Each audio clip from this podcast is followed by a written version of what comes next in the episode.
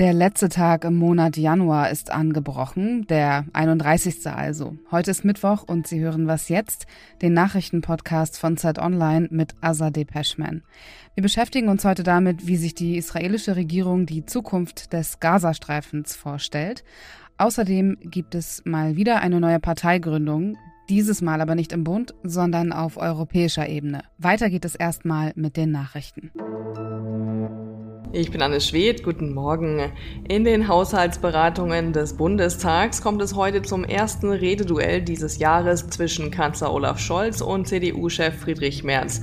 Eröffnet wird die vierstündige Generaldebatte am Mittag traditionell vom Oppositionsführer, danach spricht der Regierungschef. Außerdem stehen weitere Spitzenpolitiker der Fraktionen auf der Rednerliste. Die Schlussberatung über den Haushaltsplan für das laufende Jahr hatte gestern schon begonnen. Die Verabschiedung des Etats ist für Freitag vorgesehen. Die israelische Armee hat zum ersten Mal bestätigt, Tunnel der Hamas im Gazastreifen mit großen Wassermengen geflutet zu haben. Ziel sei gewesen, die unterirdische Terrorinfrastruktur zu zerstören. Das Militär spricht von einem bedeutenden technischen und technologischen Durchbruch im Antiterrorkampf. Das Tunnelsystem soll mehrere hundert Kilometer lang sein. Es gilt als eine der größten Herausforderungen für die israelische Armee im Kampf gegen die Hamas. Redaktionsschluss für diesen Podcast ist 5 Uhr. In Israel ist die innenpolitische Lage ziemlich verworren. Auf der einen Seite ist eine Mehrheit der israelischen Bevölkerung laut einer aktuellen Umfrage fest entschlossen, den Krieg im Gazastreifen weiterzuführen. Auf der anderen Seite möchten die Israelis alle 130 Geiseln, von denen 100 noch am Leben sein sollen, frei bekommen. Die Geiseln sind seit fast vier Monaten in der Gewalt der Hamas. Zeit Online-Autorin Steffi Henschke ist in Tel Aviv und sortiert die Lage für uns. Hallo Steffi. Hallo Azadeh. In Paris haben Vertreter der USA, Israel, Ägypten und Katar über ein neues Geiselabkommen verhandelt. Der Hamas liegt es vor. Wenn man den Umfrageergebnissen des Israel Democracy Institutes glaubt, dann lehnt die Mehrheit der israelischen Bevölkerung einen neuen Deal mit der Hamas ab. Wie passt das zusammen? Ich glaube, man muss ganz genau auf die Fragestellung des äh, Israel Democracy Instituts da schauen. Und die haben eben gefragt, ähm, würden die Israelis einem Deal zustimmen, wenn der bedeuten würde, dass zum einen zwar alle Geiseln freikämen, zum anderen aber auch, wie von der Hamas gefordert, in Israel inhaftierten palästinensischen Gefangenen und eine völlige Einstellung des Krieges in Gaza, der vollständige Abzug äh, der israelischen Armee aus Gaza. Das wären quasi die Maximalforderungen der Hamas. Den stimmen ähm, 60 Prozent der Israelis laut dieser Umfrage eben nicht zu. Insofern passt das zusammen, dass man nicht einem Abkommen zustimmen würde, was allen Forderungen der Hamas sozusagen entsprechen würde. Wie sieht die israelische Regierung die Zukunft Gazas? Und ist das realistisch? Also da stellst du eine sehr kluge Frage, die, glaube ich, die meisten Israelis gerne auch beantwortet haben würden. Ministerpräsident Benjamin Netanyahu weigert sich, realistische Szenarien zu bieten. Er sagt äh, öffentlich, dass es keinen Palästinenserstaat geben soll.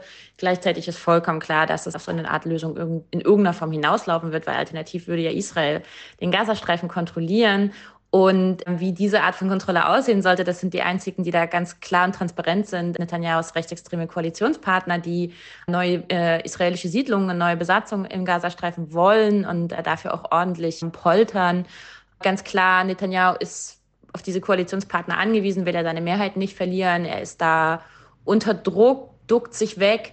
Das kann aber keine Entschuldigung sein dafür, dass er eben keine Szenarien für sein Land bietet und damit halt auch natürlich noch mehr dem Ruf Israels schadet. Und wofür ist die israelische Bevölkerung? Welche unterschiedlichen Positionen gibt es da, wenn es um die Zukunft Gazas geht? Da, glaube ich, würde ich auch sagen, ist die Mehrheit, wie gesagt, auf jeden Fall dafür, den Gazastreifen den Palästinensern zu überlassen. Die Frage ist halt, welche Art von Führung soll es in Gaza geben und äh, wie groß ist die Zustimmung zum Beispiel zu einer Zwei-Staaten-Lösung, was ja der ganz große Wurf wäre. Und auch da sind die Umfragen leider sehr deprimierend. Ähm, gibt es eine Umfrage äh, der Tel Aviv University von vergangener Woche, da unterstützen im Moment nur 27 Prozent der jüdischen Israelis eine Zwei-Staaten-Lösung. Das sind natürlich dramatisch schlechte Zahlen und darauf gehe ich halt zum Beispiel in meinem Text ein, dass man den Umfragen vielleicht im Moment nicht so glauben darf und dass es vielmehr eine politische Strategie bedürfte. Es bräuchte im Moment einen Ministerpräsidenten, der ein realistisches Szenario entwirft und zu diesem realistischen Szenario muss ganz klar eine palästinensische Führung für Gaza gehören, weil das ist ja auch zum Beispiel das, was Israels Verbündete fordern. Danke dir, Steffi. Ich danke dir. Und sonst so? Surfen ist ja schon für uns Zweibeiner gar nicht so einfach. Es braucht eine gute Balance, sehr viel Körperspannung und natürlich die richtige Welle. Vierbeinern wie dem Jack Russell Terrier. Roos fällt es offenbar leichter. Sein Besitzer ist Surflehrer in San Bartolo an der Pazifikküste Perus.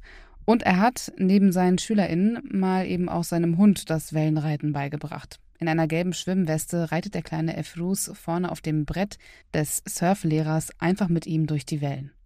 Und falls Sie sich jetzt fragen, ob es davon ein Video gibt, ja, gibt es, wir haben es in den Shownotes verlinkt. Parteigründungen sind offenbar sehr im Trend gerade. Das Bündnis Sarah Wagenknecht, die Werteunion plant das auch und jetzt DAVA. DAVA steht als Kürzel für Demokratische Allianz für Vielfalt und Aufbruch. Da es zeitlich eng wurde mit der Parteigründung, wird DAVA erstmal als politische Vereinigung bei der Europawahl im Juni antreten, also als informellere Gruppe im Gegensatz zur Partei, die formell organisiert ist. Und wenn Sie sich wundern, warum ich das V in DAVA weich ausspreche, Dava ist auch ein türkisches Wort beziehungsweise ein arabisches und hat viele Bedeutungen, zum Beispiel Prozess.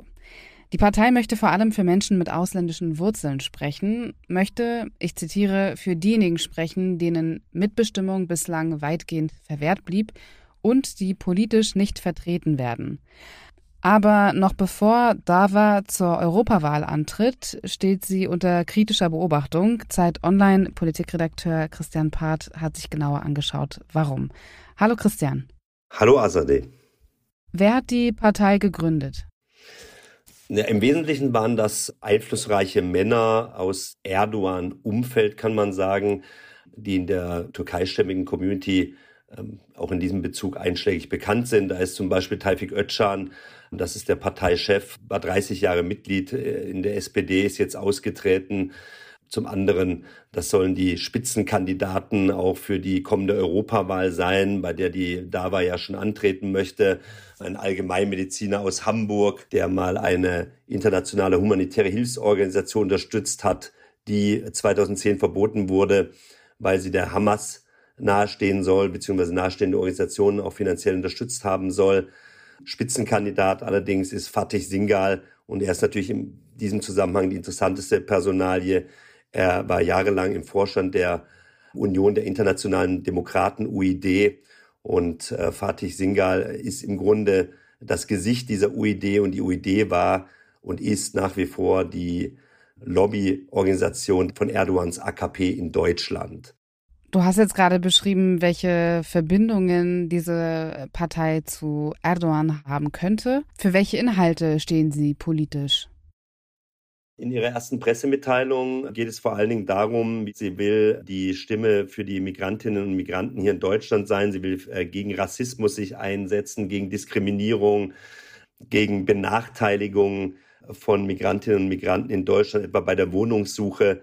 Äh, das sind alles Themen, die äh, hören sich erstmal nachvollziehbar und auch gut an, aber sie kommen, so vermutet man, nicht aus dieser Partei selbst heraus, sondern so glaubt man, dienen eher als Vorwand äh, dafür, eine andere Agenda umzusetzen. Und die ist dann eben wieder recht Erdogan nah.